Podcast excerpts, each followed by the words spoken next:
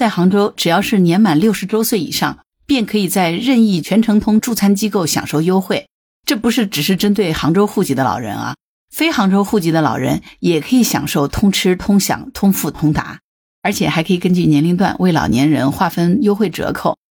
你好，我是木兰，欢迎收听订阅当户知。随着城镇化的推进，越来越多的老年人离开户籍所在地，随着孩子一起生活。对于年轻人来说，白天上班其实担心的还是老人吃饭的问题。杭州这几年呢，就推出了全程通智慧助餐的模式，推动全市老年助餐全程通吃、优惠通享、塔玛脸通用，让老年人可以吃出幸福的味道。张阿姨呢，住在杭州市临平区塘溪镇，现在呢，她就比较喜欢去住在女儿家了，因为女儿一家住在临平城里。之前因为她的户籍是在塘溪镇，所以呢，也只能在塘溪镇的老年食堂吃饭。但是现在这个新政策之下呢，就算住在女儿家，他也能够去老年食堂吃饭，这个就让他感觉很开心。所以现在他基本上就是长期住在女儿家了。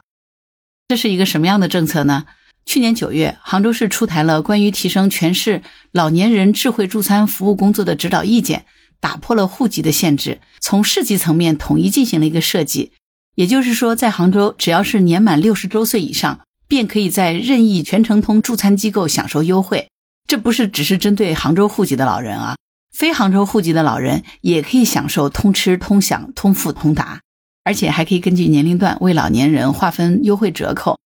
六十岁到七十九周岁的老人呢，每餐可以享受八折优惠；八十岁到八十九周岁的老人，每餐可以享受七折优惠；九十周岁及其以上的老人呢，每餐可以享受五折优惠。同时呢，还兼容了地方个性化政策，村级单位或者是社区里。可以在市级优惠上面叠加使用优惠券，形成普惠加特惠的特色模式。这项政策真的是让整个杭州市的老年人吃出了幸福的味道。江阿姨曾经是滨江区盐浦街道杨家墩社区的居民，后来呢就随着子女搬到了上城区。根据杭州过去的政策规定呢，老年人只能在户籍所在地享受用餐优惠，而且呢只有杭州户籍才能享受优惠。江阿姨经常回杨家墩社区去看望自己相识多年的老姐妹，但是中午吃饭的时候呢，就没有办法享受老年人的优惠。但是现在啊，江阿姨说老年食堂遍地开花，这回呢，真的是不用担心吃饭的问题。现在呢，江阿姨一有空就去杨家墩社区去看望自己的老姐妹，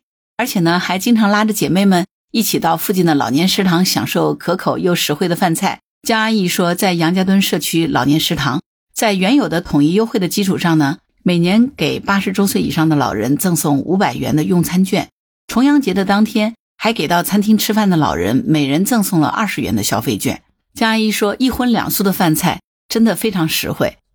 每天中午十一点不到，在杭州翠苑一区的社区老年食堂门前呢，就有不少的老人排队等候。食堂进门的地方就有一台智慧用餐机器。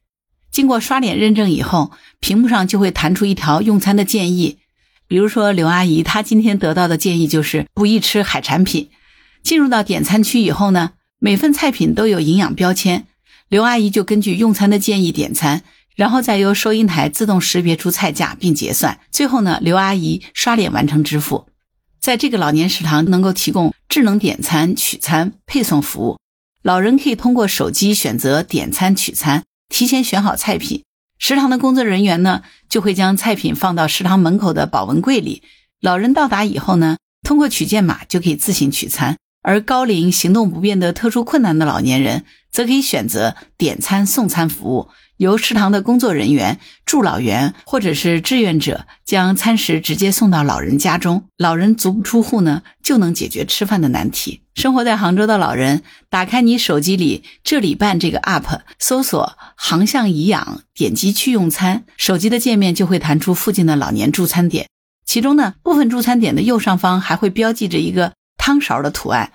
点击进去以后呢，就能看到当天的菜品和价格。钱塘新区的王大爷很熟练地拿出手机操作，跟着导航就走到了离他最近的凤外仙幸福食堂。这个食堂的面积约有两百平米，里面坐满了前来用餐的老人，大家一边吃饭一边聊天，十分热闹。根据食堂工作人员介绍，这里的日均就餐人数达百人次。食堂配备了智慧餐台，机器可以自动识别人脸进行支付，方便快捷。手机上这个冒着热气的汤匙的图案呢，就是杭州市全程通智慧助餐的统一标识。它通过线上线下的立体服务，重塑了服务场景。在线上，航向颐养发布全程通的食堂地图；线下呢，推出了全程通百善惠老的统一标识，便于老年人识别。在全程通的老年食堂里，老年人可以通过自己的社保卡或者是市民卡，通过人脸验证，以长者码为数字码。实现全市助餐卡码脸通用，这样呢，不仅降低了各地重复制卡、批量发卡、日常维护的运营成本，而且呢，还有效规避了老年食堂预充值资金的风险，从而实现从传统的模式到智慧通付的转变。杭州市民政局的工作人员介绍呢，到目前为止，全程通跨区域的订单已经超过了十二万单，跨户籍的订单超过了十六万单。在杭州的老年人，他们的暖心饭可以吃得更实惠、更满意、更智慧。杭州市通过打通全民健康信息平台，为老年人生成了健康画像，智能的推荐菜品，提示禁忌的饮食，成立了全城通百善联盟，促进了城乡老年食堂结对共建。不仅如此呢，杭州市民政局还依托智能化的公共数据平台，构建了业务协同和数据共享模型。把数据库和公安系统的人口信息、民政系统的长者码、市场监管系统的证照码等，联动了支付宝、市民卡和养老服务提供商、平台运营商等社会力量，积极参与到社会助餐场景的建设和推广当中。越来越多的餐饮企业也加入了全程通智慧助餐，形成了由政府主导、市场运作、多方参与的一个良性的运行机制。自从全程通智慧助餐模式推出一年以来，整个杭州呢，已经接入老年食堂八百八十一家，累计服务了四百六十万人次，助餐优惠总额超过了一千六百万元。接下来，杭州市民政局相关部门还会以全程通智慧助餐为抓手，进一步推动老友康养的体系建设，打造更多的家门口的幸福养老的场景。看到这样的新闻啊，真的很开心，感觉哈，生活在杭州的老人真的很幸福。我前两天跟一个朋友在聊天，他是浙江嵊州人。他说，在他们老家的村子里，八十周岁以上的老人，因为各种各样的优惠，一荤两素的饭菜，老人只要付出两块钱就可以吃到这样的一餐。对于那些行动不便的老人，村子里的志愿者和助老员也会给老人把饭菜送到家里。就算住在乡村里，老人也是享受到这样的政策。不得不说，这个政策真的是非常暖心啊！在杭州生活的老年人。在浙江省生活的老年人，不管是城市还是农村，真的都是非常幸福的。希望越来越多的老年人能够享受到这样的好政策。当我们的老人能够解决了日常吃饭的问题，安居乐业、健康长寿，就算是没有能够和老人生活在一起，在外打拼的子女们也都能够安心很多，也能够投入更多的精力在工作当中。希望这项政策能够得到更多的普及。也希望咱们中国所有的老人都越来越幸福，希望咱们的国家也越来越好。好啦，